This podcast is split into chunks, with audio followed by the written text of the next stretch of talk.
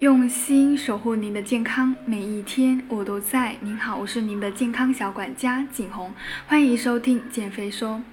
如果你想要尝试一下我的亲子粽的话，欢迎私聊我即可免费送出。那今天我想跟大家分享的内容是关于减肥能不能吃油呢？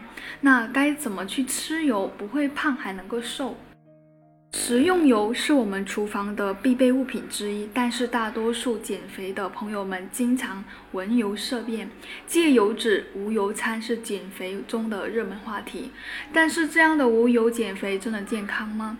油真的要戒掉吗？那我们先来看一下，身体缺乏油脂的时候会发生什么。脂肪是我们人体必需的营养素之一，不仅能够为我们的身体提供能量，促进脂溶性维生素的吸收，还能够维持身体的机能。如果我们过少甚至不摄入油脂的话，肯定会对我们的身体带来一定的危害，比如说便秘。减肥期间，我们吃了很多富含膳食纤维的食物，如果缺少了油脂的润滑，这些食物就会很难在肠道中通行。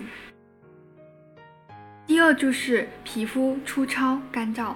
如果你单纯靠戒油脂来减肥的话，皮下脂肪的缺失会导会导致你的皮肤失去弹性，没有光泽，失去油脂的滋润，皮肤还会逐渐的粗糙和干燥。第三，疲劳、记忆衰退、浑身乏力。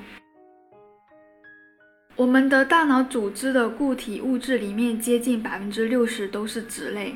那如果脂肪摄入过少或者不均匀的话，脂溶性维生素和必需脂肪摄入不足，很大程度上会影响大脑的运作，从而导致记忆衰退，身体容易感到疲倦乏力。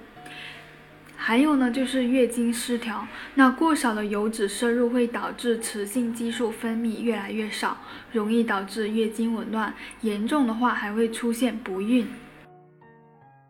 最后一个呢，就是体重反弹过大。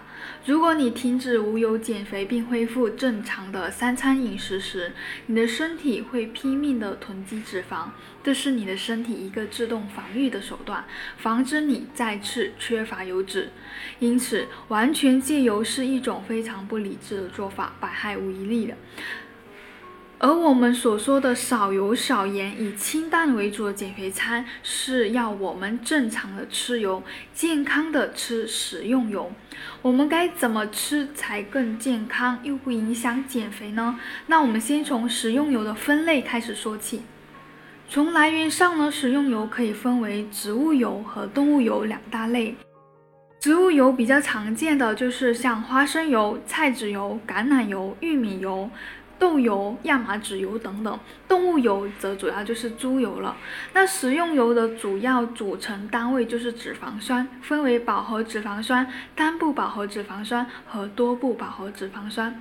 因此呢，我们也可以通过脂肪酸的含量来区分食用油。简单来说，动物油中的饱和脂肪酸含量普遍会比较高，而植物油中的饱和脂肪酸会比较低。不饱和脂肪酸的含量相对较高，而脂肪酸的含量则决定了食用油的营养价值和烹饪方式。那我们先来了解一下什么是脂肪酸。脂肪酸的分类我刚刚说了，分为三类。那饱和脂肪酸呢，在动物类，特别是猪、牛、羊脂肪中含量特别丰富，适量的摄入呢是可以为我们身体提供能量以及维持身体的机能。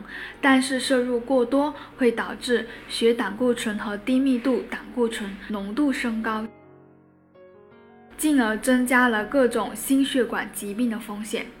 单不饱和脂肪酸呢，主要在菜籽油、橄榄油和花生油中含量比较高，有调节血脂、降低胆固醇的作用，还可以改善胰岛素的敏感性。